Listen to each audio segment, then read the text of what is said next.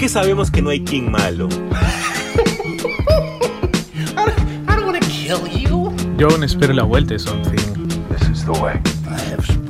Lo mejor del mundo geek en un solo lugar. Y es porque aquí nosotros nos tomamos las cosas bien en serio.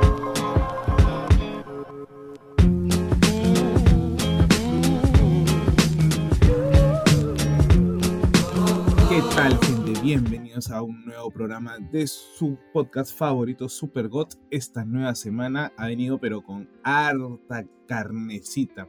Bueno, ha sido la New York Comic Con, se entregaron los, los premios, este... Bueno, hay unos premios que entregan ahí también a la, a, la, a la industria del cómic. Hemos tenido hartos estrenos, Andor, She-Hulk, Blue Lock en anime, por ahí Bleach que se filtró porque no sé por qué sigue, sigue pasando que se filtran las cosas antes de su estreno.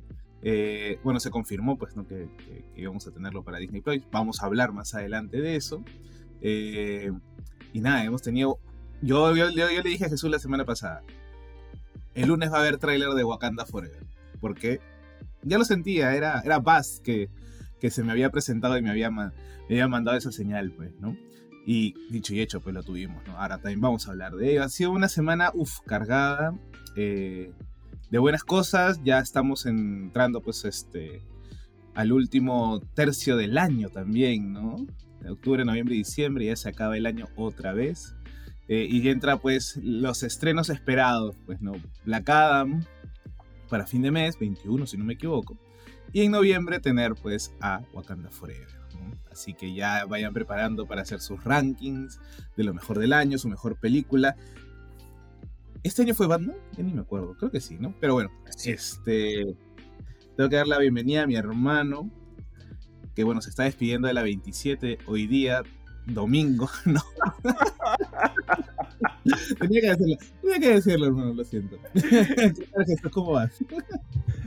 ¿Qué tal, José Carlos? ¿Cómo estás? ¿Qué tal, gente? ¿Cómo está? Bien, bien, bien. Sí, me he despedido hoy día en teoría de la 27. Ya muy difícil, ya que mi equipo, el equipo de mis amores, llegue a hacer el milagro que tal vez esperábamos, ¿no? Pero ya un poco difícil. Pero dejando de lado los temas futbolísticos, bastante hypeado. Han pasado muchísimas cosas en la semana que estoy más que eh, emocionado de poder hablar en el podcast, entre ellos, porque siempre nosotros de manera fiel terminamos el episodio de House of the Dragon e inmediatamente a los cinco minutos nos podemos a grabar este podcast. Obviamente ya tenemos un guion establecido, pero esto es como que lo último que vemos para poder llegar ya preparados y llegamos hypeadísimos. Este capítulo, tal vez adelantándome y colocando lo que he dicho en Instagram, es la perfecta combinación de está bien que cambien cosas, a veces para bien y a veces para mal, pero funciona.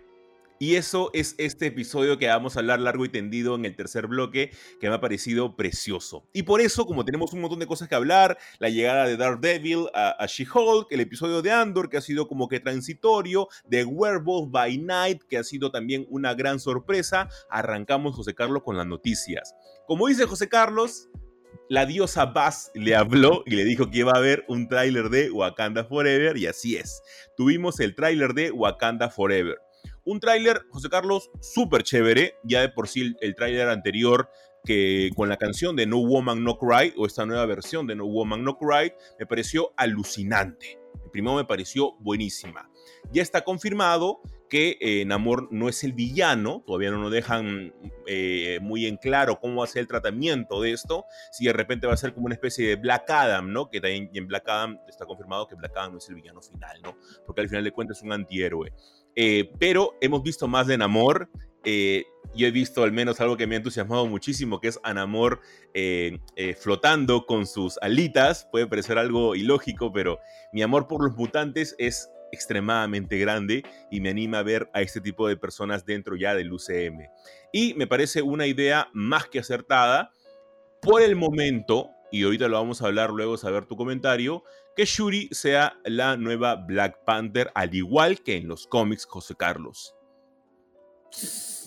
Uf, a ver, bueno, para empezar, este, este tráiler salió también a raíz de la venta de la preventa, ¿no? de, para la película en los cines y con un póster muy bacán que ponía pues a, a, los wakandianos arriba, eh, con Shuri en el medio, Ramonda, todas las mujeres y en Baku, ¿no?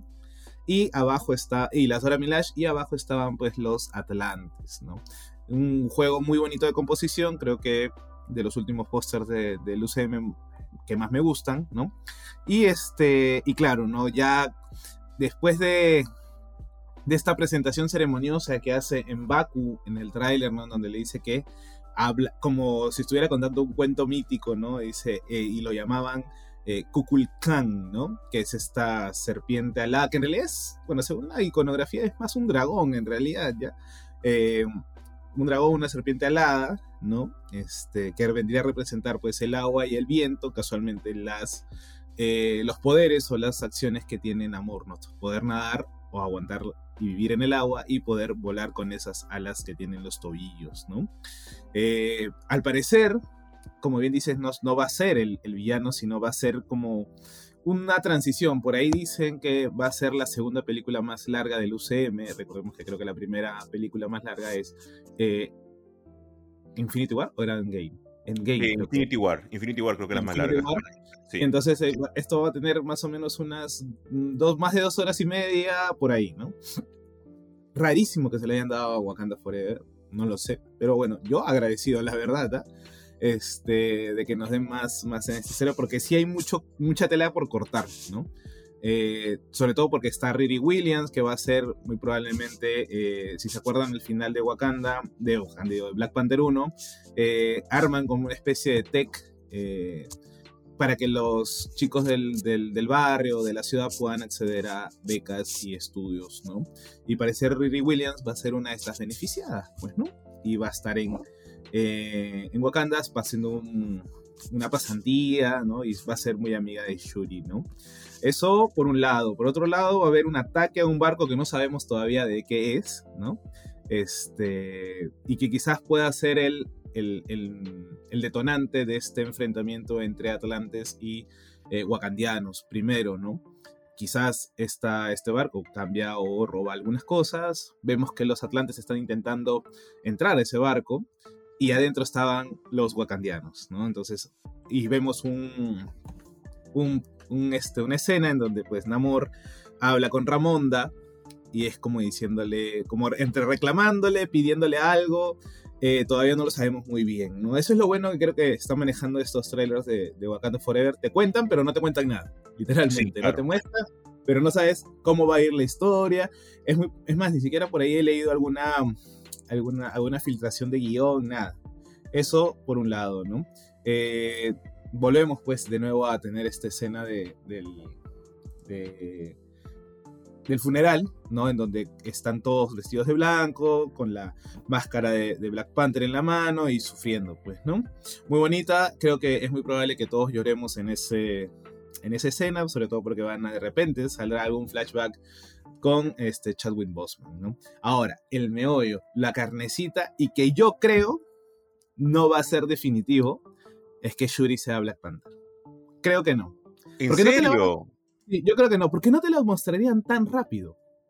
No sé, ah, yo creo que yo, creo al contrario acá que están aprovechando justamente el hecho de que, a ver, Shuri en los cómics ha sido la Black Panther transitoria, ¿no? Porque al final de cuentas ya no se queda como Black Panther. Eh, pero yo creo que están utilizando justamente eso para que ella sea la Black Panther de transición hasta que sepan qué hacer. Yo creo que no. Yo creía, es más, todo el mundo ha dicho que es Shuri, pero nosotros vemos que es una mujer nada más. ¿Que tú dices que es Lupita? Yo creo que es Nakia. O sea, mira, tengo dos opciones. O esa que sale en el tráiler es Nakia y termina siendo Shuri Black Panther al final, ya cuando. Porque no creo que Shuri atraque tan rápido ser Black Panther. Uno. Y te atracaría al final cuando ya no tenga, vamos a decir, más opciones. Eso es lo que yo pienso. Y la otra es que si es Shuri, eh, la que sale en el tráiler, al final cambia de, mano el, manto y por ahí de repente puede ser en Baku o simplemente se queda todavía sin un, este, un avatar de Black Panther, ¿no? Que no creería porque viendo un poco el, la jerarquización, un poco la, la idea de, del pueblo de Wakanda, sí necesitas tener un rey, ¿no? Ahorita Ramonda es la, la reina, la reina de transición, vamos a decirlo, ¿no? Eh, regente, pero ella no, evidentemente no va a querer seguir estando en el trono, ¿no? Entonces, creo que esas son mis dos, mis dos opciones y obviamente pues, y acá creo que entra la teoría de, de Jesús, es que ya sea al inicio o durante la película o en las escenas post créditos, yo me, yo me arriesgo más para las escenas post créditos, es que vamos a tener a el gran y genial, tremendo villano, Víctor Von Doom. Sí, a mí me encantaría. O sea, sabemos de que, a ver, sabemos de que Marvel se inspira, muchos pueden decir a Jesús, qué obviedad te estás diciendo, pero lo sé, pero a veces como que el ejemplo mejor es Civil War. Civil War es el enfrentamiento entre ambos por algo que no llegan a, tener este, una concordia. Lo cambiaron en la película por el Tratado de Sokovia, tuvimos una pelea en el aeropuerto, pero no llega a la magnitud que tuvimos obviamente en el cómic de Civil War. Al igual que acá, si no me equivoco, es el inicio del, volumen 3 de Black Panther, específicamente como para ponernos en contexto, es durante el evento de Dark Reign. En este evento de Dark Reign ah, pasaron un montón de cosas, como para no hacerla muy larga, en el cual básicamente Victor Von Doom y Norman Osborn están en, el control del mundo. Y los superhéroes eh, son como que un plato de segunda mesa porque los han derrocado en teoría a todos.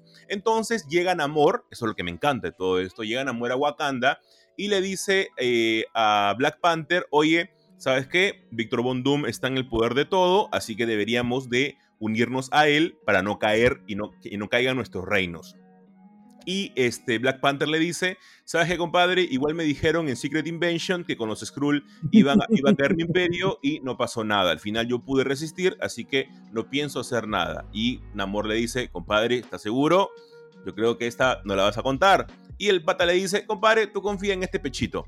¿Qué es lo que sucede? que llega Víctor Von Doom y sencillamente lo hace chicharrón cosa que lo deja en coma. Estando en coma, obviamente el, gobierno wakandiano dicen que necesitan un Black Panther, no pueden estar con un rey que esté en coma. Algo así como también vemos nosotros en House of the Dragon, para ponerlos en contexto. Ahí es donde Shuri toma la plantita del corazón, eh, va a pedir a los espíritus que le brinden su fuerza, pero es rechazada. Tiene que hacer un sacrificio, que si quieren saber cuál es, lean los cómics para poder ser la nueva Black Panther. Es transitoria. En estos momentos, eh, en ese momento en especial, eh, Ororo o Storm de los X-Men está casada justamente con Black Panther y ella es también la que apoya a Shuri en este momento de transición. Hubiera sido hermoso verlo también en pantalla, pero obviamente no podemos tenerlo por temas de licencia que ya conocemos. Eso es lo que pasa en los cómics. Yo creo justamente esa, esa es mi teoría, José Carlos, que Shuri va a ser como que la Black Panther de transición, va a pasar algo y vamos a tener en la escena post créditos a Víctor Von Doom, que ya hemos apostado un chifita a eso, ¿ah? Sí, claro, definitivamente. Si sale Víctor, ahí yo pago. O sea, en realidad, como te digo, yo también yo no pensaría porque ya tenemos a Kang, entonces es como que tener a, Víctor eh, dentro de esta dentro de esta fase o presentación, ¿no? Para más adelante eh, con la película de repente con los Cuatro Fantásticos y demás. O de repente ni siquiera sale con los Cuatro Fantásticos, sino que simplemente lo vamos a tener ahí para que pueda ser un villano de varias eh, líneas eh, de, películas, ¿no? Este, porque ya tenemos a Kang, entonces es como que no sé, pero me encantaría. Igual, si sale, igual tendré que pagar pues el, el chifita, ¿no? Este, pero eh, como dije, es lo bacán de estos trailers que no nos dicen nada y nos han mostrado mucho.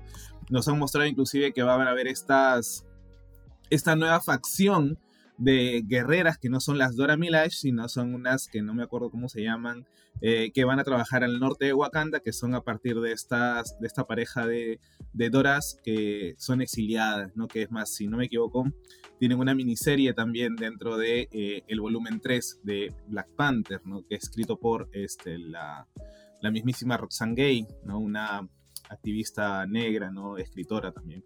Entonces, porque eh, salen los uniformes que son una especie de, de, armaduras eh, más tecnológicas gracias a Riri, ¿no? Riri también va a ser este punto de, innovación tecnológica, vamos a decirlo así, eh, para el trabajo con las Dora Milaje, con Wakanda, con la propia este, Shuri, ¿no? Entonces, como yo digo, yo digo que tengo estas dos opciones, ninguna de las dos me molesta, la verdad. Este, preferiría que no sea Shuri la que sale en el tráiler y que termine siendo o aceptando en una, eh, ¿cómo decirlo? Porque recordemos que tienes que pelear si es que alguna de las tribus se, se presenta a su campeón y dice, no, yo no quiero que la familia de, eh, de T'Challa o de Shuri o la familia real siga manteniéndose en el trono, ¿no? Así como pasó con M'Baku cuando peleó con T'Challa, ¿no?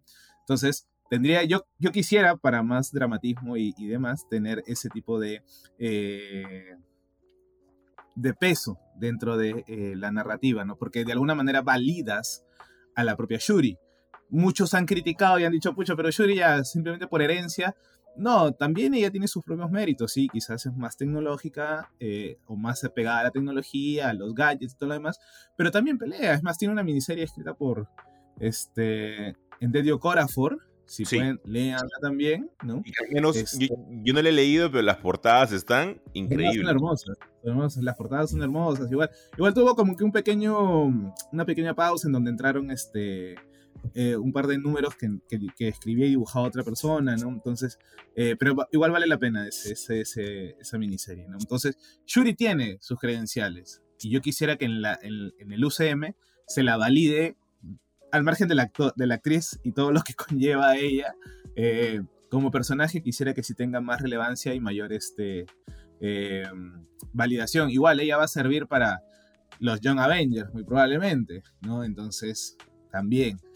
Eh, por ahí, por ahí iría mi, mis comentarios del magnífico tráiler de, de, Wakanda. Creo que Ryan Coogler está haciendo o ha hecho un buen trabajo y esperar al final este 12 o 21 creo de noviembre, este, en primera fila, este, para disfrutar de esta, esta película que muy probablemente para mí sea la mejor del año. Así es. Sí, ojalá, o sea, estamos cerrando con muy buenas películas, estamos cerrando con Black Adam y estamos cerrando también con, con, con Wakanda Forever, ¿no? Dos películas que van a ser muy importantes cada una para su universo. Creo que incluso Black Adam más porque necesita más el DCU como que una película buena y que la rompa, que Wakanda Forever, que ya de por sí viene con una carga emocional gigantesca y que también se hace valer justamente por eso, ¿no? Y me parece a mí súper, súper chévere. También hemos tenido, José Carlos, el tráiler de la película de Mario Bros. Yo realmente ni siquiera la posteé porque tú sabes que yo con videojuegos no me entiendo muy bien. Pero a pesar de eso, sí he jugado Mario Bros. O sea, no soy un niño que no haya jugado ningún tipo de videojuego en mi vida. Eh, he jugado Mario Bros. Me ha gustado el tráiler bastante. Obviamente yo tengo en la mente el primer live action que se hizo de, de, Mario Bros, que se ha vuelto una película de culto ya de lo mala que es, pero a pesar de eso, eh, siento que el tráiler que ahora nos han enseñado de, esa película animada con la voz de Chris Pratt ha dividido incluso bastante al fandom. Porque todo el mundo decía que no, que mejor traigan a la voz original de Mario. Y es como que, gente, es una película en la que Mario va a hablar toda la película no puede decir, es mi Mario. No, no puede decir todo el rato, es mi Mario. es ilógico. Number one. No, no puede decir nada más eso. Tiene que decir muchas más cosas. Y obviamente yo creo que Chris Pratt, lo poquito que habló en el tráiler, a mí me pareció bastante chévere. Y la animación también muy chévere.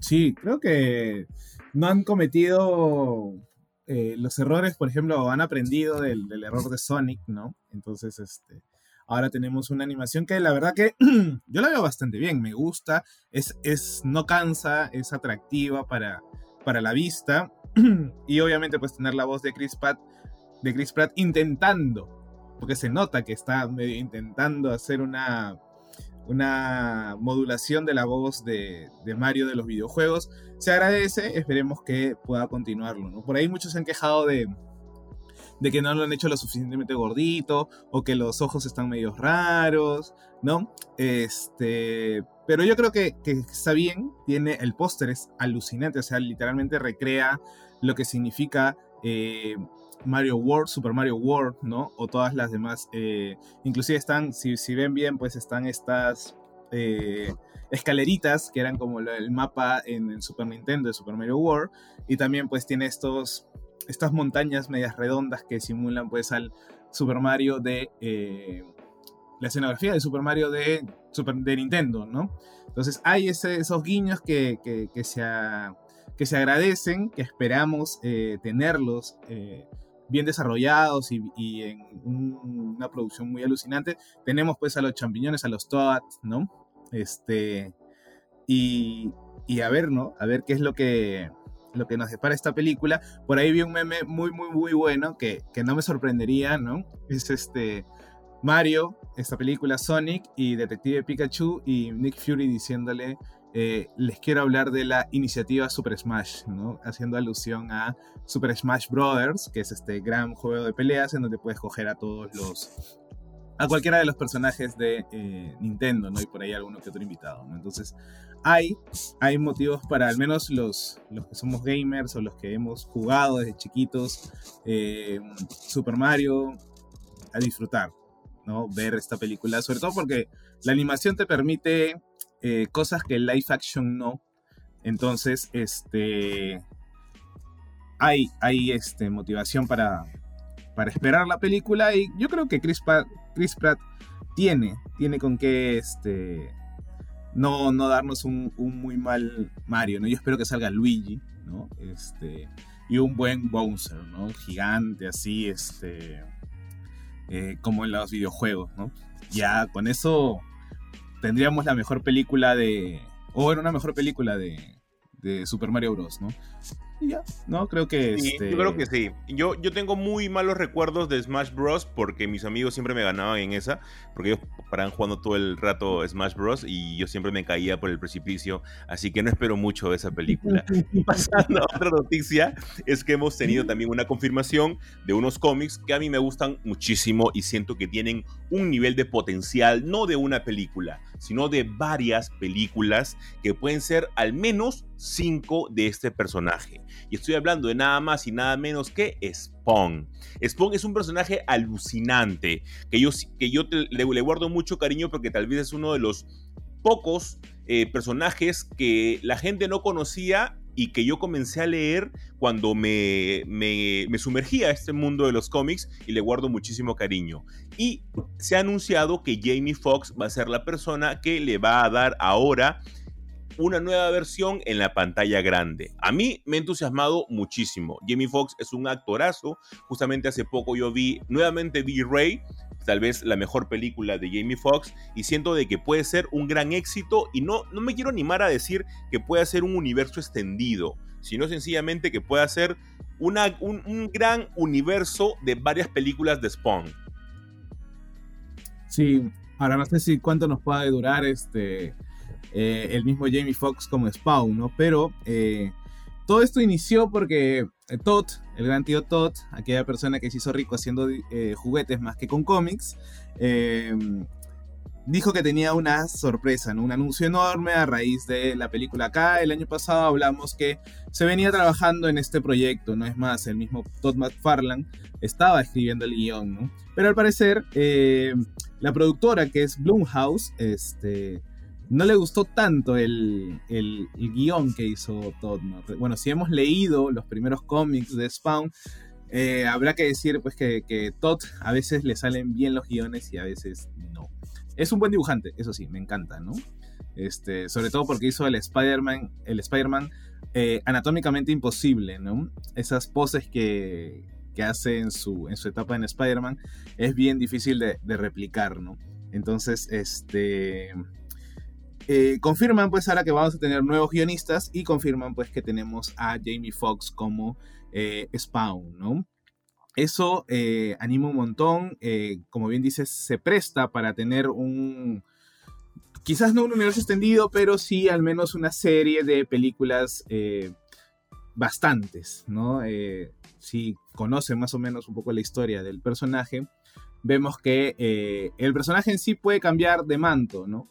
Eh, pero lo que, este, lo que importa es un poco darle un orden a, los, a la historia que se plantea en los cómics, porque a veces en los cómics se mandan demasiadas cosas, como que reinicios en medio, y se hace un poco accidentada la lectura. Entonces hay que, eh, ahí tendrían que armar un, un, un rebuild, vamos a decirlo así, en donde ver qué historia le van a dar a las películas, ¿no? Obviamente siempre tomando como inspiración pues los cómics y este y demás. Recordemos que Spawn ya tuvo una película y tuvo una serie de este de dibujos. No sé si alguno por ahí se acuerda o la vio, vio algún otro capítulo. Eh, hemos tenido en teorías eh, dos Al Simmons, ¿no? Hemos tenido a Keith David, que imagino que lo recordarán porque es un actor bastante conocido, y Michael J. White, que él también es conocido también por varias películas de acción, como por ejemplo la de Puños Mortales o Never Back Down o cosas por el estilo. Es bastante conocido como películas de acción. Él también ha sido eh, Spawn o Al Simmons durante varias adaptaciones. Entonces, me alegro un montón, me alegro un montón que tenga justicia porque tiene bastantes cosas y, por algún motivo cuando a mí me meten cosas religiones, perdón, a mí me meten cosas religiosas en medio, por ejemplo, ahorita, no quiero hacer ningún tipo de spoiler, pero en el manga de Jutsu Kaisen acaban de meter una, una referencia religiosa alucinante. Y cuando hay este tipo de cosas, a mí como que me jalan un montón. Así que ojalá que, que esta, este proyecto, que ya de por sí venía de hace muchos años atrás con Jamie Foxx, este, que se decía que él iba a ser realmente el nuevo Spawn, vaya por un buen camino y obviamente que la rompa, ¿no?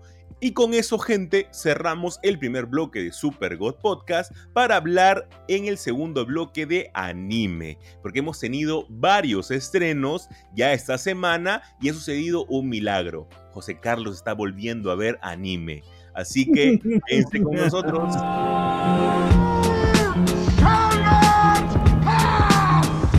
Es que sabemos que no hay King malo.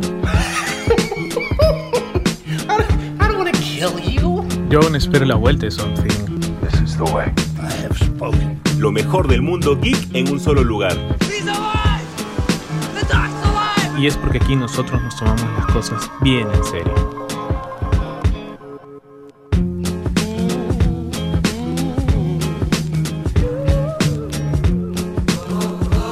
tal gente? ¿Cómo están? Bienvenidos al segundo bloque de Super God Podcast en la que vamos a hablar netamente de anime.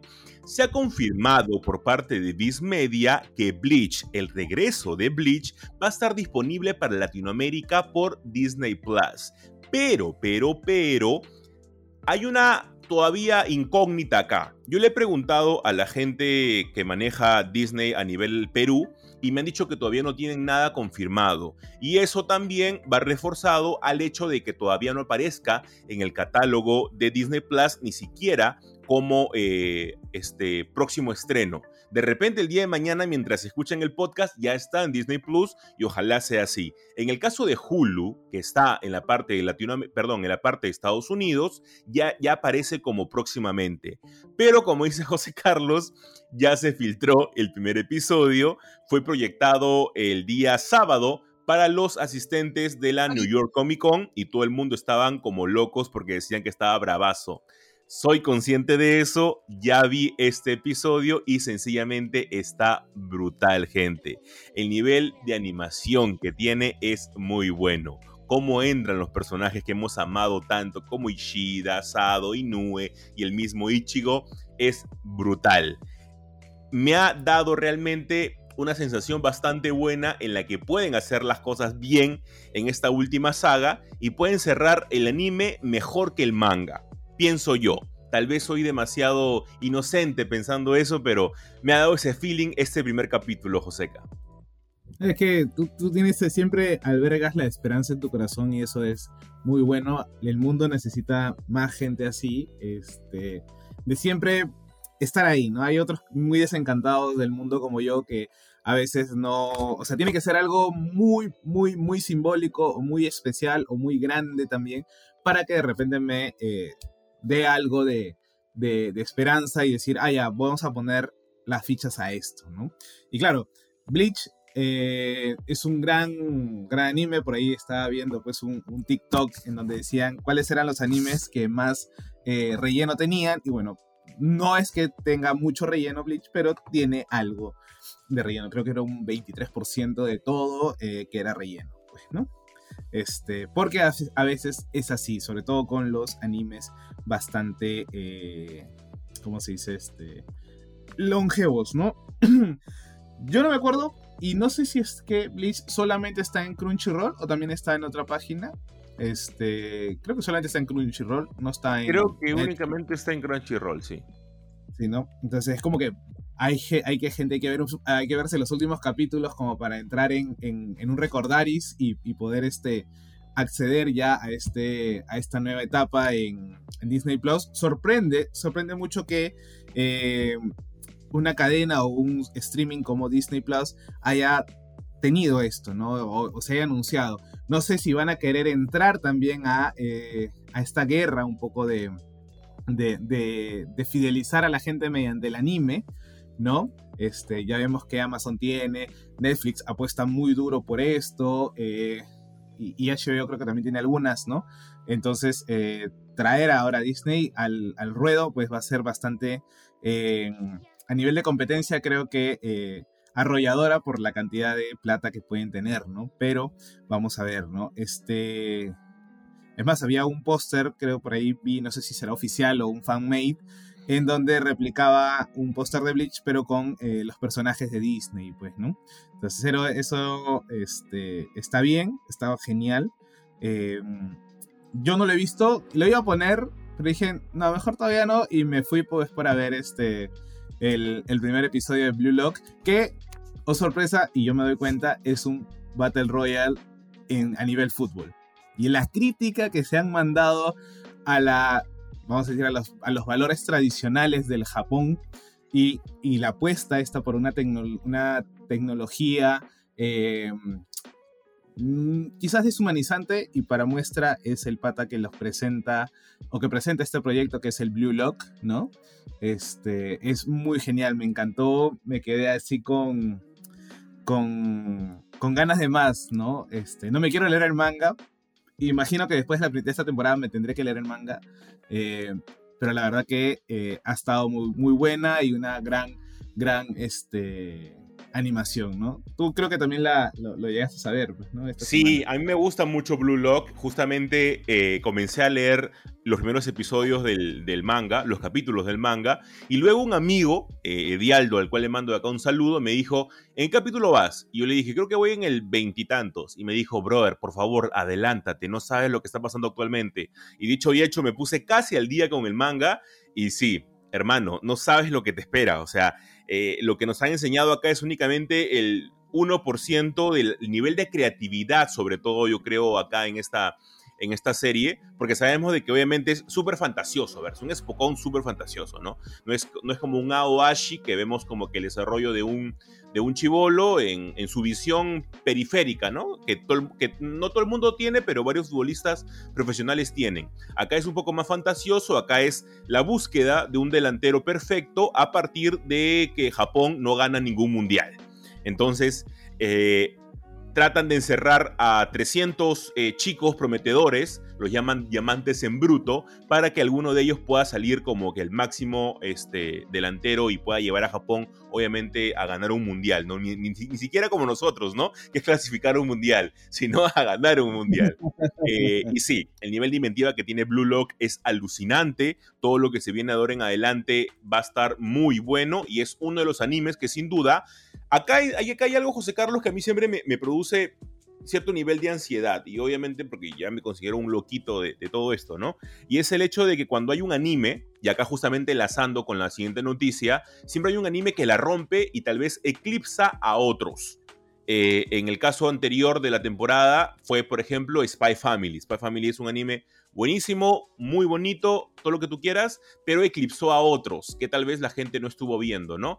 Este, como Paddy Pico May, que me gustó mucho, el mismo Dance Dance Dancer, que también me gustó mucho, Awashi, que yo lo he mencionado, etc. Justamente el que se viene es Jason Man, que se estrena este martes. Lo vamos a tener ya en Crunchyroll. Así que estén muy atentos para esto. Pero no dejen que, puede, que, que eclipse a Blue Lock. También esperen los capítulos de Blue Lock porque en serio los va a sorprender. Ahora, pasando justamente a eso, Chainsaw Man sin duda va a ser el anime de la temporada, José Carlos. Y qué buena broma hizo la cuenta oficial de Chainsaw Man que puso el pibe motosierra. Motosierra, claro. Sí, en realidad creo que, que hicieron caso al meme, pues, ¿no? Este, ¿cómo, ¿Cómo traduciría España eh, Chainsaw Man, pues el pibe motosierra, ¿no? Este, y claro, como dices, es que es, bueno, yo, yo lo veo así, ¿no? Llega un punto en que la vida no te da, siempre lo voy a decir, no te da el tiempo, los días para ver todo lo que se produce, todo lo que hay. Eh, y creo que más que, eh, más que eclipsar es algo que ya se ha venido trabajando, o sea, si no me equivoco, eh, el, éxito que ha tenido Chainsaw Man en, en, España a partir de la publicación con, con Norma Editorial, pues ha sido brutal. Eh, la historia, muchos han disfrutado leyéndola y que te, y que te anuncien pues este, este anime, sobre todo creo que por el hecho del estudio que está detrás, ¿no? Que es Mapa, ¿no?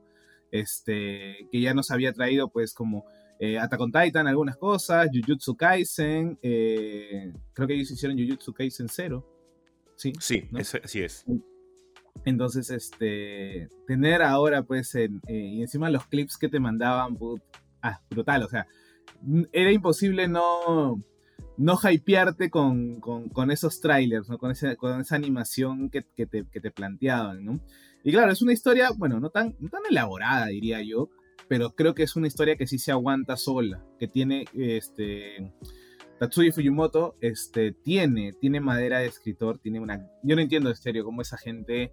Eh, yo no sé si ustedes, nuestros oyentes, saben o este, alguno le gusta leer sobre la vida en Japón. O sea, a mí me encanta leer sobre de la posguerra japonesa hasta ahora, ¿no? Y yo veo esa sociedad como una sociedad bien peculiar, bien extraña. Y yo digo, bueno, sus productos también son bastante extraños, pero es una cantidad alucinante de producción que tiene. O sea, aparte que el nivel de explotación es alucinante también, ¿no?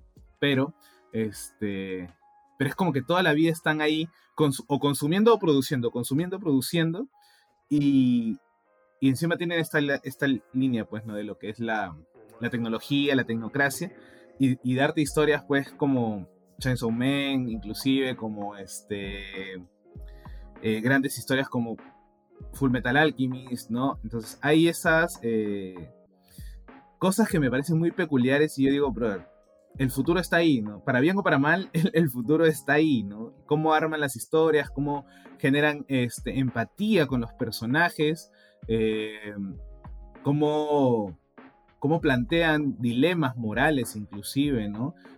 Personajes oscuros, personajes grises, eh, los tienes en, Tokyo Revengers, los tienes en Jujutsu Kaisen, los tienes en My Hero Academy, eh, ¿no? Tienes esta idea del shonen, tienes esta idea del boy love, tienes esta idea del seinen, todo. O sea, hay, hay, hay cantidad de cosas, brutales, ¿no? Y como bien decimos... Justamente para tal vez hacer un, acá un paréntesis, eh, hay una entrevista que le hace Banff, Banff de Comic Freaks, a Jorge Jiménez. Jorge Jiménez es tal vez uno de los mejores este, dibujantes que tenemos actualmente en DC Comics y, tal, y es una persona eh, bastante innovadora porque yo, yo, lo llamo el de ojitos de manga, porque a sus diseños de los cómics se le ponen muchos ojos de manga. Y justamente hablan en un momento de la entrevista sobre el nivel de explotación que tienen los artistas en Japón, ¿no? Comparado, por ejemplo, como, como Estados Unidos, como ponerlo como foco, ¿no? Y, pero también esa explotación, no quiero decir que esté bien explotar ni nada, te lleva tal vez ese nivel de creatividad como es el hecho con que, tiene Chainsaw Man, ¿no? Y que estoy más que seguro que su animación sencillamente la va a romper. Hubo un nivel de controversia porque se, filtró como que unos minutos también en una en uno de los de las conferencias que hubo este fin de semana, pero eh, tranquilos, gente, o sea, eh, va a estar alucinante el anime, prácticamente sale el día de mañana, así que nada más esperemos con mucha paciencia Chainsaw Man. Y otra cosa, José Carlos, es que hemos tenido un especial por los 20 años de Naruto desde su estreno. Naruto, a ver, si hemos tenido una, o estamos teniendo una adaptación de Bleach nuevamente después de 10 años, yo creo que pase un poquito más de tiempo y ojalá que le den una adaptación a Naruto como se merece. Tal vez no Naruto chiquito, sino Naruto Shippuden. Porque yo realmente soy de esos fans que dicen, Naruto es una gran obra, pero la enaltecen demasiado en el anime. Los que me dicen que han leído el manga, está bien, lo respeto, pero su, anime es muy malo. Ojalá que algún día tenga, tenga justicia esta historia, ¿no? Sí, la verdad que, o sea, yo me acuerdo cuando la, la vi, o sea, y, es alucinante que ya pasaron 20 años, o sea, ha sido cuando yo tenía 13, que se inició o se lanzó el primer capítulo de, de este anime, ¿no? De Naruto. Eh, que empieza lento, bueno, no tan lento, pero empieza a gestar una idea, ¿no? Sentar las bases del mundo ninja, de los shinobis, de la política dentro de, de, de este mundo, las jerarquías, ¿no? También está la narrativa de, pues, de que quizás es la con la que más empatiza, que es la del personaje principal, desgraciado, que eh, no tiene papás o que está, este, que sufre bullying, ¿no? Y obviamente los, los, personajes recurrentes como pues el interés amoroso, que en esta primera etapa de Sakura, y el, eh, entre comillas, enemigo, amigo, ¿no? Eh, o complementario que vendría a ser Sasuke, ¿no? Este, al final de cuentas, personalmente yo eh, disfruto más de los personajes secundarios en Naruto chiquito y en Naruto Shippuden también, este, que del propio Naruto. O sea, y secundarios hablo tipo Rock Lee, tipo Kakashi, tipo este, eh, ¿cómo se llama este? Ay, ¿cómo se llama el de las sombras? Este, Shikamaru, Shikamaru, Gara. No, Gara, eh, Kankuro, ¿no? La vez pasada vi un, un, cosplay muy bueno de Kankuro ahí en TikTok. Este, yo disfruto más de ellos que del propio eh, tridente, vamos a decirlo, de personajes principales. Creo que hay más, eh, hay más libertad de crear historias con ellos que con el tridente, que sí tienes que como que respetar ciertas, ciertas reglas del, del género, ¿no? O tratar de no experimentar tantos quizás lo peor para mí es esta, esta, este gusto de Naruto por evangelizar, por eh, hacer que se tome cierta conciencia de, no sé, pues del poder de la amistad, del poder de, los, de, de, la gente que está contigo, de luchar por algo que tú crees, que si bien es cierto está en todos los shonen, creo que en Naruto lo, lo explotan de una manera que no es tan... Literal es el tururú. Yo antes claro. era como tú. Exacto, es como que cuando escuchas esa canción era como que, ay, acá viene la evangelización. La evangelización a Pain fue quizás el, para mí, la gota que colma el vaso, ¿no? Eh, ya no pude diciendo, bro, no puedes ganar así. No puedes, o sea, ya, ya no hay forma de, ¿no? Entonces, este. Eso es uno de los grandes motivos por el cual yo considero que One Piece es una obra maestra. Porque Luffy soluciona todo a madrazos. Se madrea primero al villano y luego, si quiere, lo evangeliza. Pero primero se lo lleva bien madreado. Puede ser su amigo después, todo lo que tú quieras. Pero primero se va bien madreado. Así que eso es lo que hace también un buen anime. Oye, te quiero comentar algo. Justamente fui eh, ayer, fui al cine a ver la película Sonríe. Una película bastante aceptable de terror. ¿ah? Para que, ahora que estamos en Spooky Seasons, está buena. Lo, los trailers me parecieron muy perturbadores, ¿ah? o sea, y, y, y, el, y, la compañía, o mejor dicho, esta campaña que hicieron de, de poner una persona sonriendo en pleno, pleno partido de, de, béisbol, creo, este, ya, ya muy creepy, ¿no? O sea, me llamaba mucho la atención. No sé qué tal, qué tal este ¿Qué tal maneja el terror? O, o, es algo innovador o es más de lo mismo? Ya tú, o tú sea, eh, a ver, yo nunca voy a decir que una película es copia de algo, eh, porque siento de que la originalidad no existe, como hemos hablado 50 mil veces en el podcast. Pero si han visto la película It Follows, eh, tal vez es un recurso que ya se ha usado antes, ¿no? Pero a pesar de eso, que tenga este tipo de, de, recurso, que sea la sonrisa, me gustó. Yo a la película le pongo un 7 de 10. Es una película de terror que tiene buenos momentos. Eh, en la sala eh, saltaron varias personas. Pero antes de eso, justamente vi el, el tráiler de One Piece Film Red y ha sido hermoso, hermano. Ha sido hermoso ver al menos dos, dos, minutos One Piece en pantalla grande. Y otra cosa que te quería comentar, porque realmente quiero hacer cat catarsis antes de cerrar el bloque. La gente se ha acostumbrado, José Carlos, demasiado, pero demasiado a agarrar el celular en el cine. Demasiado. Ojo, que en plena película están ahí respondiendo mensajes y demás. Y, y con brillo al 100% y cosas por el estilo. O sea, estábamos en el clímax de la película, estábamos como que en la parte final y, y, una chica que estaba a mi lado comenzó a agarrar el celular y comenzó a mensajear. Y estábamos como que en la parte más importante de la película. Entonces yo obviamente me molesté y le dije, por favor, ¿puedes guardar el celular? y a su amiga le decía, ay, ya, está bien que tiene este sujeto, que por aquí. Yo decía, por favor, o sea, no estoy mal yo, el loco no soy yo. Pero después me di cuenta que al lado, de, al, lado de, mi novia también había un pata con el celular. Yo estaba como que, ¿qué está pasando? ¿Estamos normalizando que la gente use celular como si nada en una sala de cine? Es que, es que mira, si, no, si nos queremos poner un poco a analizar esto, es la dependencia del celular en realidad. O sea, eh, no sé si te, te ha pasado, pero a mí en algunos momentos me pasa que es como que ya un tic de, estirar el brazo y agarrar el celular, por más que no necesito. ¿Entiendes? Y es como que eh, a veces estoy leyendo y, y, agarro el celular para ver la hora y después casualmente aprieto para, para que se active la pantalla y es como que hay un tic. Y creería pues que hay este esa necesidad imperiosa de, de que si apenas te vibre el celular, responder inmediatamente. No hay una, como digo, es una dependencia muy, muy, muy hardcore. Mucha gente, eh, no acá, obviamente en Perú no, no, lo analizan, o mejor dicho, no salen sus análisis en, en medios comerciales como los periódicos, pero en otras partes del mundo, hace poco estaba leyendo, por ejemplo, de eh, esta, esta adicción que tienen ahora de, de, en TikTok de mostrar el día productivo, ¿no? Te despiertas a las 5 de la mañana y terminas, eh, haces 50 mil cosas y terminas tu día a las 10 de la noche cansada, exhausta, y es como que el, el, epítome de lo que se tiene que hacer, ¿no? Entonces hay esta idea de, de, la dependencia de las redes sociales, ya sea Instagram, ya sea este, WhatsApp, inclusive mucha gente que trabaja o que está respondiendo cosas del trabajo mientras está, no sé, en su casa o cuando ya salió del trabajo hay esa, hay esa, esa línea de, análisis de la dependencia tecnológica. Mira, eh, así como... yo, me considero, ¿ah? Yo me considero un tanto dependiente celular. ¿ah? Yo, como tú dices, hay algunas veces en las que sencillamente no tengo que hacer nada con él o, o, o por A o B, este,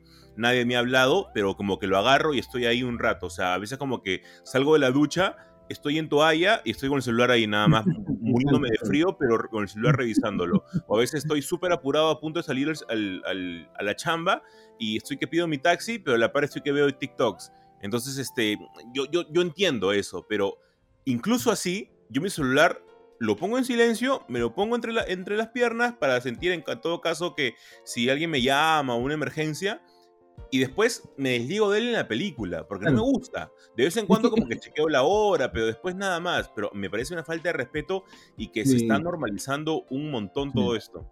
Y, eso que te lo dicen al inicio, ¿no? Como que no uses el celular, hay estos mensajes, ¿no?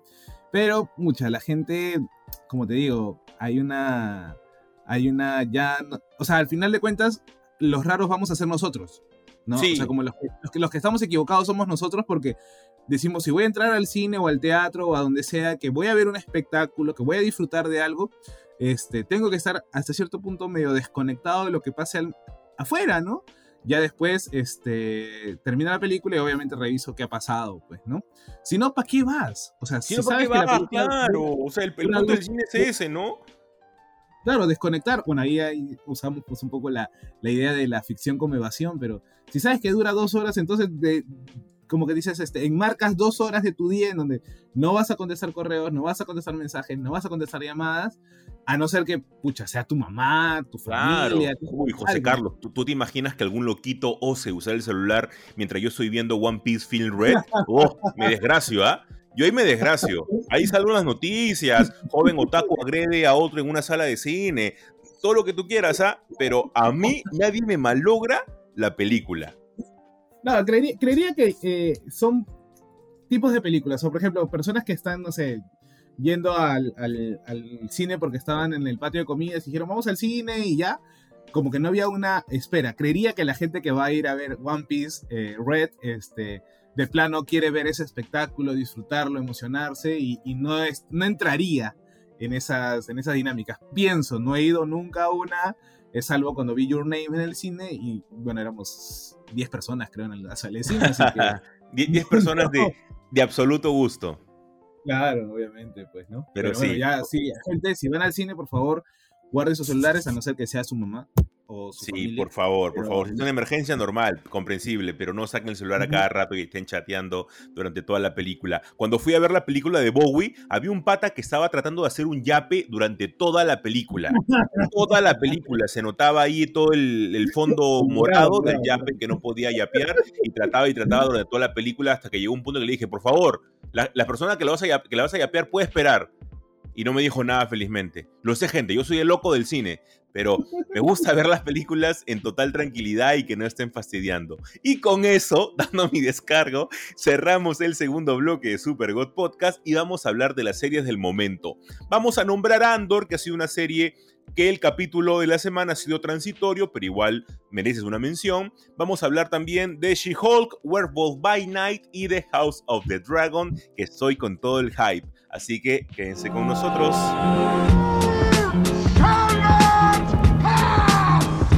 Es que sabemos que no hay King malo. Yo aún espero la vuelta de Something.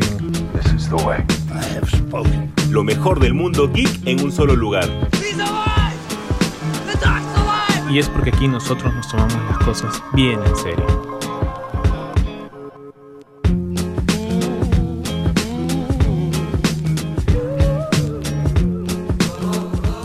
Ya entrando a esta última parte del podcast, el bloque de las reviews. Creo que a mucha gente le gusta, les comparte, a mí me llegan algunos mensajes que dicen, sí, comparto un poco la teoría, comparto un poco la lectura que tenían de la serie, ¿no? Y esta semana, bueno, Andor eh, sigue un poquito lenta, ha sido de transición, ha sido eh, de descubrimientos más que todo y de aceptaciones, ¿no? Andor este, ya está con, los, con una pequeña célula rebelde y este, se plantean o se eh, preparan para atacar esta, esta base del imperio, ¿no? Eh, se descubre o intentan decirle quién eres tú porque tienes un cristal Kyber que vale como 30.000 créditos y él cuenta, ¿no? Soy un mercenario, me están pagando y no quiere decir que los vaya a dejar este, varados, ¿no? Es más, él en un momento le cuestionan o le hacen una pregunta, decir, este, ¿cómo harías para eh, salir de, este, de esta situación? Y él se da cuenta que estos rebeldes no saben mucho eh, de nada, ¿no? Es recién una, vamos a decir, una célula incipiente en un país, en un planeta de pastores, ¿no? Básicamente, y eh, que no saben cómo hacer una rebelión, ¿no? Eso al menos es lo que me dejó a mí, creo que Andor también lo deja claro, y este, nos han dejado justo ahí, al inicio ya de lo que vendría a ser el asalto a esta, eh, ¿cómo se dice? Este, este, esta facción del imperio, ¿no? Esta facción del imperio, ¿no? Así que eh, vamos a ver qué nos trae el miércoles. Creo que sigue estando un poquito lenta. Quizás si le ponemos un cambio más, ayudaría a, este, a ser más disfrutable, ¿no? Sí. Que nos den dos capítulos por semana, ¿no? Yo también creo eso. E igual siento que la serie es una, es una serie bastante política, eh, por lo cual se toma su tiempo en explicar cada una de las cosas. Tenemos por el lado varios temas. Tenemos el tema de la investigación que está haciendo una, una de, de, las altas investigadoras. Tenemos el caso del que ha sido este, aislado. Tenemos el caso de Ando recién llegando. Tenemos el caso de, de Moff Mothma que también está viendo con su familia. O sea, tenemos varias cosas que al final de cuentas van a ser unidas en capítulos este, más adelante, ¿no? Es una serie que está tomando su tiempo, tiene más capítulos, tiene una temporada ya confirmada este, otra en camino, así que vamos con calma con Andor. La serie sí que nos ha sorprendido José Carlos porque ha sido tal vez su mejor capítulo, ha sido la serie de She-Hulk con el regreso de Daredevil. Me encantó cada una de la intervención que tuvo Charlie Cox durante la película el sujeto ha nacido para ser Matt Murdock. Me parece genial cómo lleva al personaje. Eh, me hizo recordar mucho eh, este capítulo específico, la She-Hulk de Dan Slott, eh, por el nivel de, ¿cómo llamarlo? en el juicio, como ella trata de defender, pero se da cuenta de que su defendido es una desgracia. Me gustó también que tuviéramos a Liv Frog, que netamente es un villano de Daredevil dentro de este capítulo y cada una de las cosas, incluso esta pequeña referencia a Carrie que tuvimos al final con, con She-Hulk, también fue bastante bien recibida. Buen episodio, gran reingreso, porque ya lo tuvimos en la película de Spider-Man a, Daredevil, pero ahora con el traje del personaje que obviamente va a tener su, propia serie, y yo me imagino que va a tener un tono tal, no, no, quiero decir que el mismo tono de la serie de Netflix, pero sí al menos una perfecta combinación entre comedia y acción oscura, como hemos tenido en este capítulo de She-Hulk. Sí, creo que ha sido eh, es raro y es esclarecedor y es como que te gusta y lo disfrutas y, sabes que es diferente eh, a lo que se espera. Y por ahí leí alguna, alguna teoría de que, de que She-Hulk lo que hace eh, que exista y persista es el hecho de que molesta a la gente. O sea, a los true fans, entre comillas, ¿no? que quieren golpes y mallas y cosas darks y oscuras, Em, les molesta She-Hulk, ¿no? Les molesta, y ahora no sabemos si es que les molesta verdaderamente la serie en sí o les molesta que sea una mujer la que esté ahí, ¿no? Eh, la, que la que, entre comillas, disfrute y aprenda de sus cosas. O sea, recordemos que al final del episodio lo que hay es una exhibición eh, de un video íntimo de Josh, ¿no? El personaje que apareció en el capítulo pasado, eh, o hace dos capítulos, y este y la profe Jennifer Walters, ¿no? En medio de una ceremonia importante, pues para ella, ¿no? Eso es lo que en el argot se llama slut shaming, ¿no? Eh, ya tuvimos un episodio del ghosting, ahora tenemos un episodio de slut shaming. Toca muchos temas personales a las mujeres eh, esta serie, y creo que eso es lo que a, muchas, a muchos hombres, ¿no? Este, les molesta, ¿no? No saben sobrellevar un poco esta, esta idea de que nos plantea la serie. Y claro, obviamente eh, la ira, eh, esta ira descontrolada que mm, la vimos en el primer episodio de eh, She-Hulk, ¿no? En donde ella inclusive se olvida de las cosas como un modo berserk, ¿no? Digo, como bien tú dices, un modo carry, ¿no?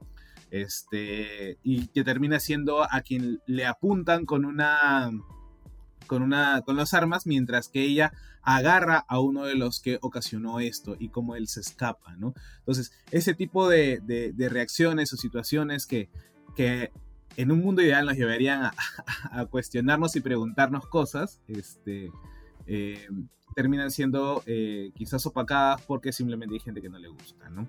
Daredevil, impecable, creo, como siempre. Eh, si no hay un pasadizo, no es Daredevil. O sea, si no hay una lucha en un pasadizo, en un pasaje, no es Daredevil. Este, quizás esta idea de, del descubrir tan rápido la identidad de Matt Murdock este, no me terminó de, cuadrar mucho. Creo que es parte del guion, pero quizás podría haberse hecho de, otra forma. Eh, y claro, obviamente eso pero, eh, daba pie a, pues, a esta...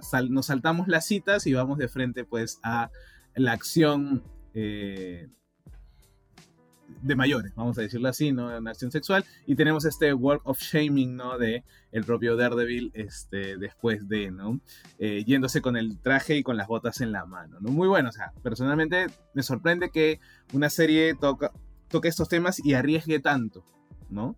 Eh, creo que Jennifer ha venido para quedarse y me encantaría seguir viéndola, seguir este, viendo aventuras. Quizás quisiera más eh, cosas legalistas con temas que, tengan que ver con superhéroes, así como la mención de eh, los acuerdos de Sokovia, ¿no? Me pareció genial esa, esa intervención de, de, Matt en el pleno juzgado, ¿no? A raíz de no, no poder o defender la identidad secreta de los clientes de, de, este diseñador de modas, ¿no? Me encantó. Entonces, a mí me gustaría ver más eso, más drama legal, por así decirlo, ¿no?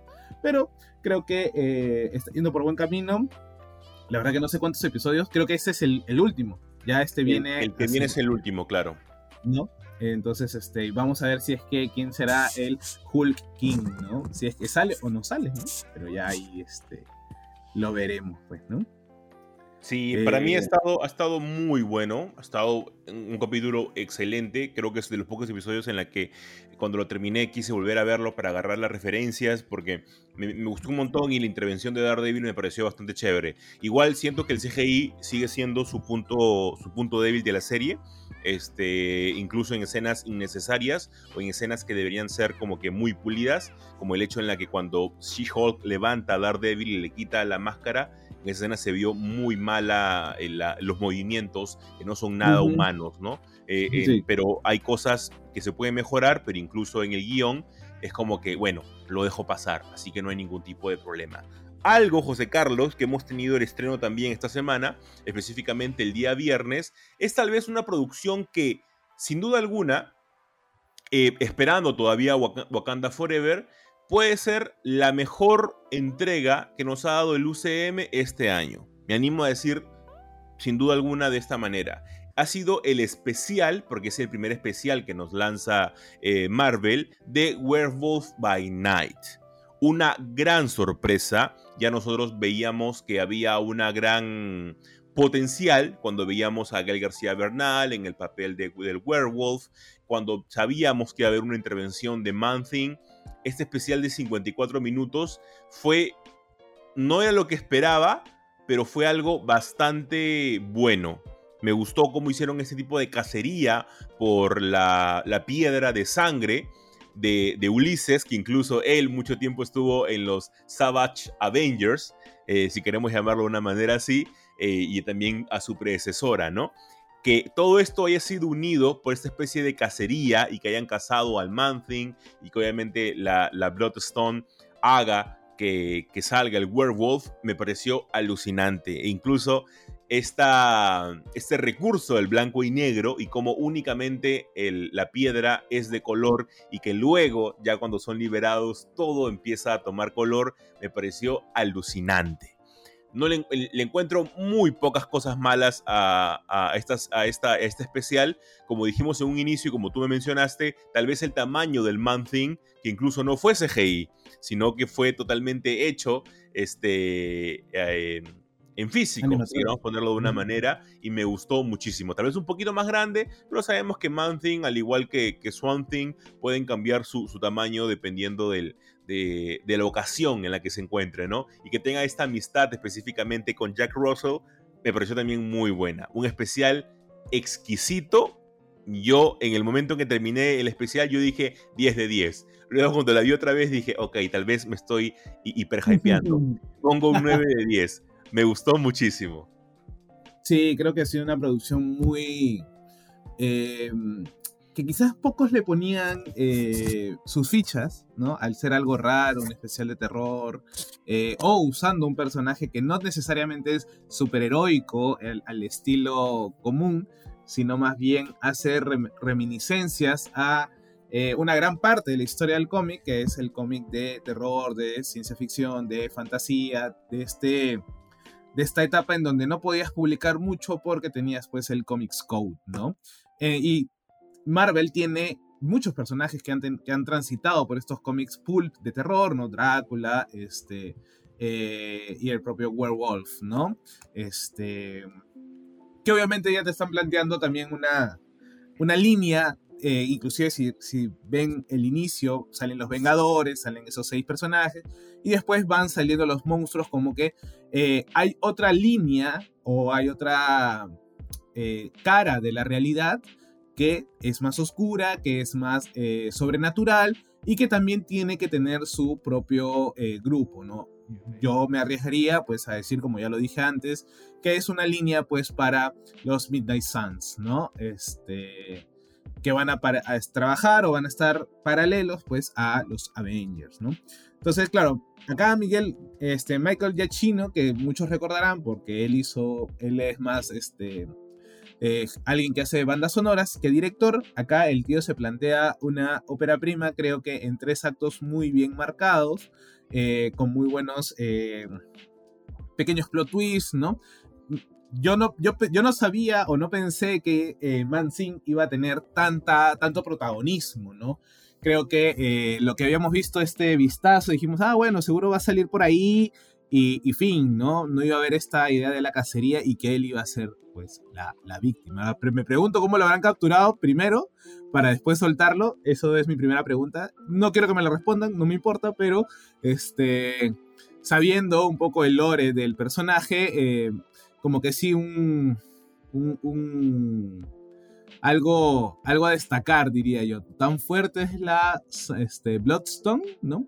Que obviamente lo primero que uno piensa es y recurre pues a las gemas del infinito, ¿no? Y dijimos, uy, otra gema, ahora está simplemente de sangre, ¿no? Entonces, eh, que claro, no tiene la misma funcionalidad, no está al mismo nivel, pero sí es, es un objeto mágico. Y recordemos pues que estamos en una etapa o mediana etapa en donde las cosas mágicas y sobrenaturales están pues a la orden del día. Ya lo vimos con eh, WandaVision, Doctor Strange y este, ahora lo estamos viendo con eh, inclusive Shang-Chi, ¿no? Con eh, los anillos, eh, Miss Marvel con el brazalete y ahora pues con esta piedra que se la va a quedar pues la hija de Ulysses Bloodstone. Creo que era así, sí, Bloodstone, ¿no?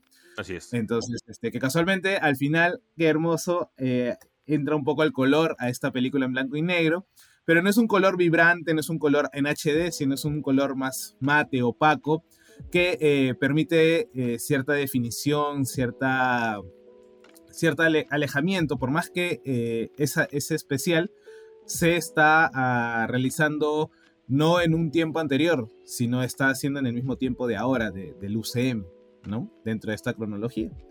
y tener pues al Mansing ahí vieron sus honguitos y todo, ¿no? Y cómo le, eh, García le decía, no, háblale como si fueras un amigo, ¿no? Y dile Ted, que es el nombre original del doctor, pues, en los cómics de eh, Mansing, ¿no? Este, y recordamos también, pues, que el origen de Mansing, si se acuerdan al leer los cómics, es que el pantano abre este, portales a otras realidades también, ¿no?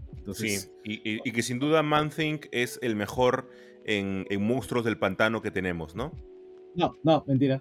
Definitivamente no. Lo que acabas de decir es una herejía. Es más, Mansin se copió. La historia, la, historia me lo dice. La historia, por un La historia te da la razón. Así es, ¿no?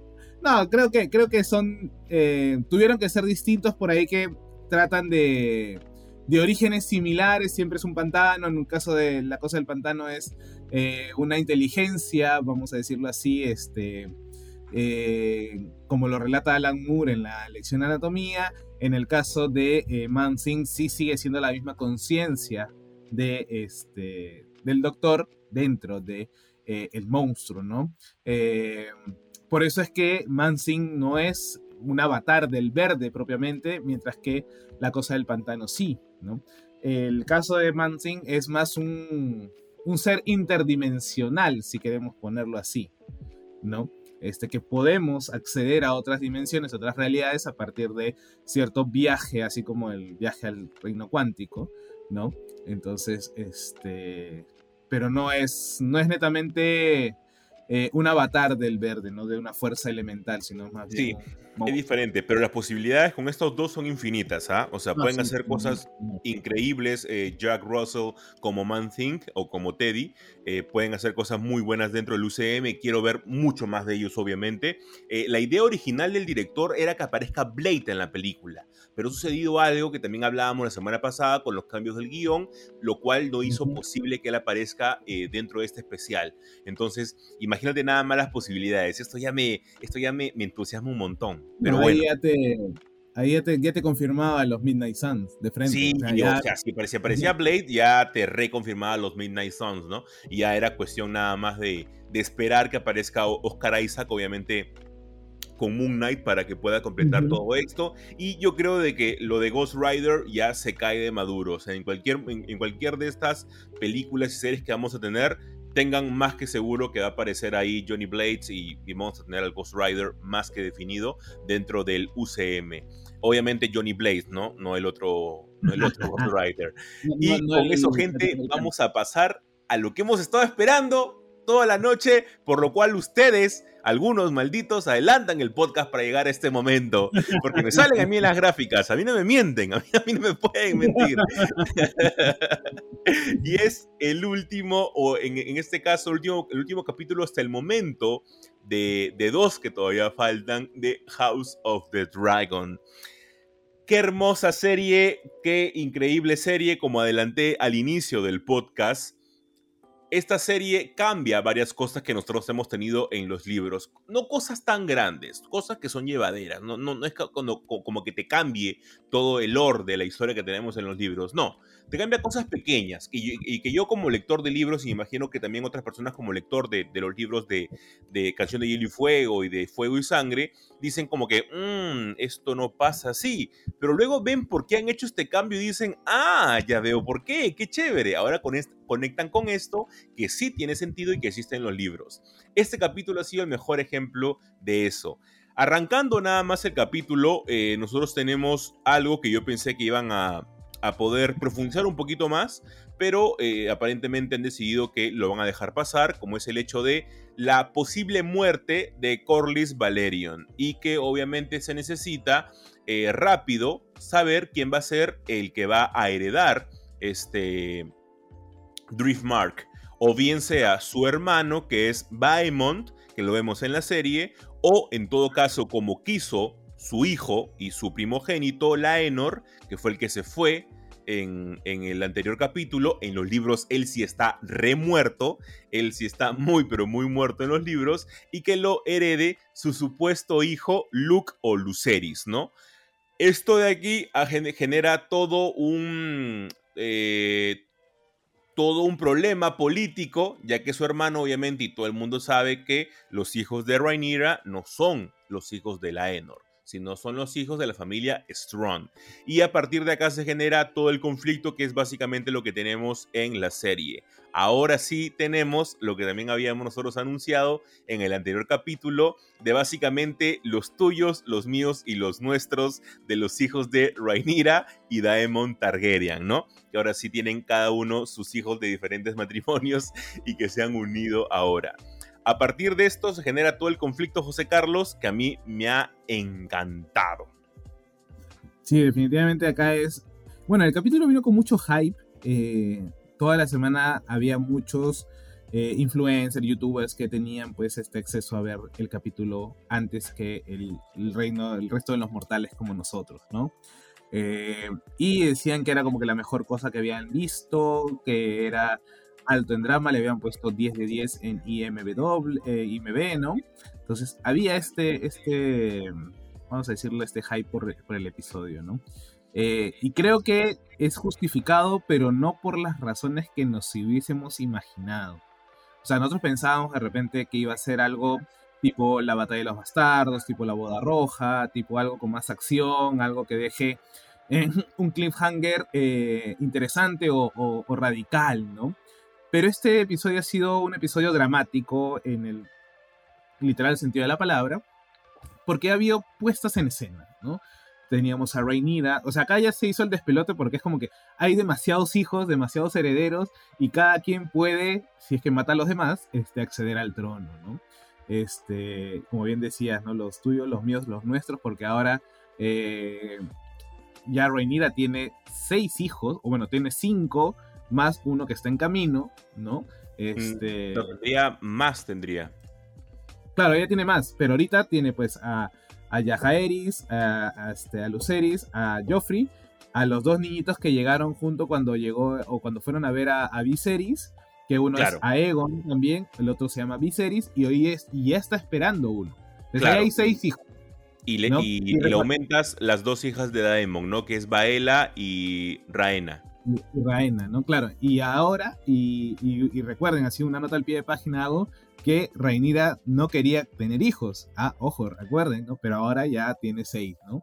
Entonces, este, como ve, cómo hay este, esta evolución del personaje de como la vimos en el primer episodio a cómo la estamos viendo ahora, porque entiende también el juego y el rol político, ¿no? Entonces, este, y tienes pues por el lado de los verdes a, eh, a Egon, que es un simplemente un vividor, alguien que ha sido el privilegiado, es decir, tú eres el primer hijo varón, ¿no? El que debería ser llamado a ser el heredero. Tienes a este Aemon, que es el que tendría que robar y tendría que arrebatar las cosas por ser el hijo y el segundos hijos no tienen nada si es que no lo quieren arrebatar. Y lo estamos viendo junto con este Baemon, que va y reclama el, trono de Edith Mark, ¿no? Y que ya se veía pues este, las, las truculencias de los Hightower eh, en darle esta, este, sabiendo que ellos son los que van a, eh, los que están manejando el trono a partir de, este, de que Viserys sigue enfermo y ya está en las últimas, eh, le dijeron, bueno, sí, tranquilo, te vamos a dar tu, tu, castillo y, listo, ¿no?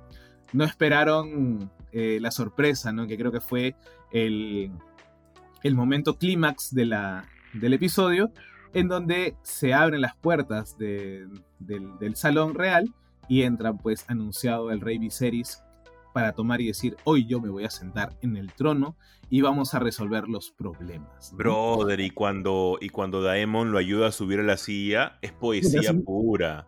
pero es un manipulador. O sea, era como que dije, brother, qué chévere, pero después dije, brother, ya, también mira, si, algo, algo malo le encuentro a la serie, y mira, es algo ya muy rebuscado tal vez, si hay algo malo que le encuentro a la serie, y no es porque sea Team Green, yo no soy Team Green, yo soy Team Allison. Es totalmente diferente, gente, ¿ah? no me juzguen, porque he recibido amenazas durante la semana de haber dicho que soy Green. a pesar de eso, este, lo que tal vez puede encontrar algo malo en la serie es que tratan de dejar muy bien parados a, a con Daemon. Por ejemplo, en el caso de que a Laenor no lo hayan matado y hayan puesto esta, este escape bonito que él tenga, es como que, mm, ok, está bien, pero en el, libro te deja muy en claro que los dos bandos son unas ratas. O sea, los dos son muy malos. Aquí tratan de un poquito como que darle una lavada de cara al, equipo de, de Rainira, pero no. En serio, los dos son muy malos, gente. O sea, los dos son muy, pero muy malos. Ahora, yo creería que, es, es como para de alguna manera el golpe cuando toquen las verdaderas batallas ya para el, siguiente, la siguiente temporada duela más, ¿no? Creería que eh, van por ahí. Obviamente que en Twitter mucha gente defiende a Daemon y es como que, gente, ¿están bien? ¿Por qué defienden a alguien que va a ser loco? Literalmente, Daemon, Daemon Fuego Oscuro, Daemon Fuego Oscuro es de las personas más viles y ruines en el universo de Fuego y Sangre, ¿no? Entonces, que ahora, que inclusive la manito que le, le, agarraba a Rainira, este, que defiende a los hijos, que no son suyos, sino que defiende a, los, a los hijos de su esposa, ¿no? Es, como que, amigo, no, él es malo, yo sé que él es malo, en un momento va a dar el, giro a, a, Bat y nos va a doler, ¿no? Y va a doler y va a doler mucho, ¿no? Pero mientras que llega eso, tuvo hoy día también sus momentos especiales, sobre todo porque se bajó a, a Baemon, este, Velaris, ¿no? De un tajazo, pues, ¿no? Le cortó este, la cabeza, bueno, una parte de la cabeza de un tajo por haber insultado y haber llamado bastardos a los hijos, los primeros hijos de Rhaenyra con el eh, Sir Harwin Strong, que en paz descanse, ¿no? Tremendo, junto con su espada, que su, casualmente se llama Daemon Fuego Oscuro por su espada, Fuego Oscuro, ¿no? Este, que es algo que se ha dejado un poco de lado, las espadas y sus nombres de Acelo Varidio es un lore muy importante dentro de... Sí, algo que sí lo tuvimos más en, en, Games of Thrones, ¿no? Sí, sí, más se, respetaba más el nombre de las espadas o los apodos, ¿no? Acá como que más se centran en el drama, pero está bien, creería que está bien. Eh, la escena del, del, de la cena que él pide, ¿no? Este, Viserys pide una cena de su familia, y ahí dije, ah, esta vaina realmente es la mecha por los terrenos del abuelo, ¿no? Porque acá sí el desmadre que se armó, sobre todo por cierta hipocresía, creo yo, ¿no? Sí. Rhaenyra, este, saludando a Alicent y diciéndole, este, mi padre es, yo lo amo a mi padre, pero entiendo que la mujer más leal ha sido pues Alicent, ¿no? Su amiga y en un principio quizás un interés amoroso también, ¿no? Este, después Alicent tomando la palabra y brindando por Rhaenyra y su familia, y cada quien brindando, inclusive este, los hijos, ¿no? Ahí veías al, al, al, jodido de, de Aemon. Este, eso, es algo que yo quiero destacar en la serie. Me encanta el hecho de que tengan tanto lenguaje corporal en dos personajes principales que van a ser, creo que, los personajes más importantes de la segunda temporada, que es Daemon y Aemon. Los dos, si se dan cuenta, son los que menos hablan durante este capítulo y son los que más intervenciones importantes tienen. Como por ejemplo el hecho de, de, Daemon cuando quiere obviamente sacar en cara este, por su familia, eh, en el hecho de todos los, eh, las miradas que tiene Aemon hacia sus sobrinos. Hay una parte en la que el Luke sencillamente está riendo de él y obviamente él se molesta, ¿no? Porque sabe que él le ha quitado su ojo. Y aparte, sabes que él es el que más se toma en serio su papel de necesito estar listo para la guerra. Entonces, Aemon es el personaje en la que está súper archimega preparado y justamente en esta batalla que, tenemos con Sir Christens, eh, Sir Christes, que lo está entrenando y como que ya ha superado incluso su nivel siendo tan joven. Tal vez en el cast como que no deja muy en claro el hecho de que Aemon pegó el estirón mientras que a, Aegon no, ¿no? Este, mucha gente estaba quejando de esto y sí, e, e, es lo normal, pero también me gusta de que sea este descarado. A mí, y te lo comenté al inicio del podcast, eh, antes de, de arrancar, es como ese primo en la que tú ves después de muchas navidades y se ha vuelto un delincuente, ¿no? En la cena familiar y tú dices, ok, mejor me mantengo alejado de este pata porque estoy más que seguro que me va a sacar una chaveta en cualquier momento de la historia. Y dicho y hecho. Otra cosa muy importante es el caso de violación que, tiene Aegon con una, con una sirvienta al inicio de la serie. Eso te pinta cómo es el comportamiento de, de Aegon y que luego lo vamos a ver casi meto un spoiler, pero luego lo vamos a ver en, una escena en particular. Mira, casi me he contenido, me he contenido. Eh, lo vamos a ver en una escena en particular más adelante que te das cuenta cómo se comporta él y cómo se comporta su hermano Aemon y por qué Aemon es tan importante para todo lo que va a venir. Yo esperaba en ese, en ese, en ese confrontamiento que tuvieron Aemon con Daemon un ratito nada más cuando él detuvo a sus hijos como para que no se peleen y el otro dijo como que, ¿sabes qué? Ellos me estuvieron provocando, así que atente a las consecuencias. Me gusta porque Aldisen también se está dando cuenta que sus hijos ya no son controlables, porque ya no son unos niños. Entonces parte de eso también te da la serie que básicamente el inicio, porque ya hemos tenido la muerte de Viserys al final del episodio, te da el inicio de lo que es la danza de dragones, porque Alicent toma el mensaje de, de Viserys eh, de manera equivocada, porque Viserys estaba refiriendo obviamente a Rhaenyra, que ella iba la que, la que iba a liderar y iba a ser este la responsable de que la profecía de Aegon, de Aegon el Conquistador, eh, no se pueda cumplir, ¿no? Que luego ya nosotros vemos en, en Games of Thrones. entonces, vamos a ver el inicio de la danza de dragón en el penúltimo episodio, que es el de la próxima semana, para dejarnos, ya imagino, y son muy crueles al hacer esto, de cuál va a ser el, el cliffhanger del final de temporada, que sencillamente va a ser alucinante, porque obviamente todo lo que nos espera eh, va a estar muy interesante. Sí, este. Eh, eh, interesante el juego que hace Aemon cuando dice, bueno, yo quiero hacer un último brindis y casualmente dice por mis sobrinos que son fuertes y obviamente en inglés es strong, ¿no? Entonces haciendo... Fue buenísimo. palabras con siendo un bastardo de, de la casa de los strong, ¿no? Este... Y como Luce, Luceri, no, Yakaeris, es que, que, le dice, di una vez más y te agarro golpes, ¿no? Y, intenta agarrarlo golpes, pero es como una cosquilla, ¿no? Y creo que ahí es importante destacar cómo Rhaenyra no se ha preocupado hasta cierto punto de entrenar a sus hijos. Sí. ¿Por qué? ¿Por qué? Porque, o sea, si bien es cierto, se llevan una cierta cantidad de años, Aegon tampoco ha entrenado. Aegon es el privilegiado, Aegon es el que dice, no, simplemente yo ya soy el rey y ya es como un Joffrey Baratheon, ¿no? Algo así. Entonces, este, y cómo jodes, jodiendo ahí, dándole, poniendo en duda la virilidad del pobre Yakaeri y todavía ofreciéndose a la, a, la, a la prima que ahora va a ser su esposa, ¿no? Este, ah, qué, qué jodido, cómo lo odio. Este.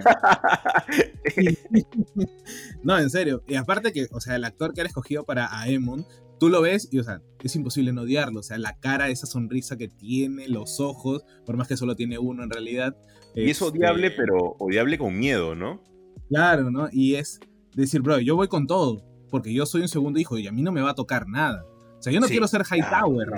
Como decir, yo no quiero ser Hightower, yo quiero ser este. Yo quiero tener todo, ¿no?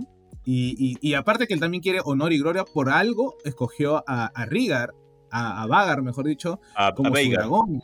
a Veigar como su dragona, ¿no? O sea, no es, no es casualidad. Entonces, y vemos pues que este descuido de Rhaenyra al ver que recién este Eris está entrenando, está aprendiendo Alto Valirio.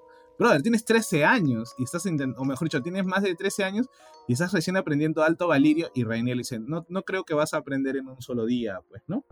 Entonces, hay, hay esos descuidos que se notan en el, en el lenguaje corporal, inclusive ellos siguen teniendo cierto miedo al enfrentamiento, ¿no? Entonces hay, hay ese, eso que a mí me encantó, dije, man, ya se nota clarito que acá el, el, que quiere mandar, y obviamente pues inclusive es más alto, Aemon es más alto que, eh, que Daemon, ¿no? Y justo cuando se ponen los dos, pelos largos, blancos, con su colita amarrado, dije, uy, no, acá se viene, pero, pero lo, lo genial. Y algo que no me di, que me di cuenta y que me acabo de acordar es que cuando Daemon corta la cabeza de Baemon, este, Valerian, eh, Aemon se queda mirando la espada con una sorpresa, como diciendo, me falta mi espada de acero Valirio. ese skill, ese skill me falta. Ajá, es como cuando tienes, ya tengo esto, tengo una gran dragona, y es como que no quiero cualquier eh, espada, quiero a fuego oscuro, algo así, ¿no? Me encantó esa, esa avaricia, esa ambición que puede tener desmedida. Y como tú dices, Alicent se da cuenta que sus hijos ya no la responden, no la respetan, salvo Gelaena. Pero Gelaena es como que Cassandra, eh, duro cuando dice este, a sus primas, eh, muy probablemente las van a ignorar, salvo cuando están borrachos. Sí, claro. Aparte, e, ella, es la prima que cree en Mercurio retrógrado y ese tipo de cosas. es Cassandra, es Cassandra de la Iliada, pues, ella tiene visión. ¿Qué pasa? Ya ves. no, e, e, ha sido muy, muy, un gran capítulo, pero no por las razones que pensábamos o al menos no las que yo imaginaba que de repente iba a tener más acción, ha tenido mucho drama, mucho diálogo, y quizás la escena poética al final, pues cuando, cuando Viserys le dice, mi amor, obviamente estamos refiriendo a Emma, ¿no? Este, la única mujer que verdaderamente amó con, con todo su ser y que confundió a Alice en Hightower en el episodio anterior, pues, ¿no? Sí, claro. Este, un grande Viserys, no sé, no me acuerdo cómo se llama el actor, pero brother, en estos siete, en estos ocho capítulos, ¿qué tal chamba? Ese degradé. Paddy, a, mí siempre se me complica decirle el apellido porque no sé cómo se pronuncia. Es Paddy, pues siempre le digo Paddy, Paddy Considinin, Considenine, una vaina así. Eh, sí, es un actorazo Paddy. O sea, como te digo, él es el único actor de la serie que no hizo casting. Que ya e, ellos tenían este, el papel para él y le dijeron, Paddy, el papel es tuyo, así que listo, lúcete. Y sí, Paddy es un señor actorazo, o sea, qué bestia el sujeto para actuar. Eh, obviamente todo el mundo eh, lo pone al rey Viserys como un rey débil, ¿no? Pero fuera de eso, como actor es sencillamente alucinante. Eh, como, hemos dicho anteriormente, la serie nada más le restan dos episodios, está más que confirmado, serían unos locos la segunda temporada, en la que básicamente vamos a tener el conflicto de la danza de los dragones. Y consejo gente, como va a pasar un tiempo todavía, aproximadamente un año, hasta que volvamos a tener eh, la, segunda temporada de House of the Dragon, lean el libro. En serio, lean el libro, hay muchas cosas que no van a tocar porque ya ha pasado el tiempo y no van a retroceder ni tampoco ver ningún tipo de flashback con, con las este, chiquitas que ya hayamos tenido antes, este, porque ya ha confirmado los productores que no va a haber ningún tipo de flashback. Así que lean porque hay un montón de misticismo, cosas chéveres que van a enriquecer la serie cuando lleguen a verla adaptada, que les va a servir un montón. El libro de George R.R. R. Martin. George es lamentablemente de esos tocados, pero que también guarda cierto estigma o cierta maldición, porque es esta maldición del escritor y, y del nivel de, de confianza que te debes de tener tal vez para escribir algo, ¿no? Entonces ahí es donde tal vez seguimos esperando vientos de invierno, pero yo tengo fe que va a llegar, yo tengo fe que va a llegar. yo, tengo mucha fe que va a llegar. esa es la gente que se necesita tener esperanza en las cosas. Yo sí digo, no, no va a venir. O si va a venir, va a venir después que se muera. Y ahí recién lo vamos a poner. Escucha, no sé, yo por ejemplo con Nana, no sé, con Nana sí yo ya tiré mi, mi pañito, ¿no? Yo ya tiré mi toalla y digo, ok, Nana no voy a tener un final de Nana, va a quedar ahí. Pero con Vientos de Invierno, es que yo lo veo tan participativo este huevón. Perdón. Perdón por la palabra, pero yo lo veo tan participativo este weón con las producciones, que sí, que entrevistas, que galas, que esto, que el otro. Y es como un Patrick Rothfuss. O sea, es como que, brother, puedes ir a tu casa y ponerte a escribir. Claro, pero, yo entiendo también que hay todo un proceso del escritor que también este, a Jairo, eh, Jairo Morales Books, que Jairo también es un gran amigo del podcast, que también habla un montón acerca de esto, y que también Stephen King en su libro Mientras escribo también lo menciona, ¿no? Que es como un fantasma del escritor que no te deja sencillamente escribir por la autoconfianza que te debes de tener, ¿no? Es un tema bastante interesante, nada más un tema para poder terminar. Baela Targaryen y también su hermana, qué gran casting. Las dos, qué bonitas están en la serie. Las dos hermanas me han parecido extremadamente bonitas. Y con eso, gente, cerramos el tercer y último bloque de Super God Podcast. Madre mía, una hora y media. No sé cómo vamos a hacer el final de temporada de House of the Dragon, pero sin duda alguna lo vamos a disfrutar. Espero que también ustedes lo hayan disfrutado, gente. Nos escuchamos la próxima semana. Chao, chao, gente. Cuídense.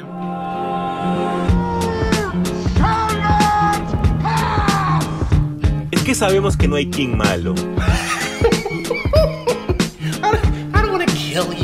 Yo aún espero la vuelta de Something. Lo mejor del mundo geek en un solo lugar. Y es porque aquí nosotros nos tomamos las cosas bien en serio.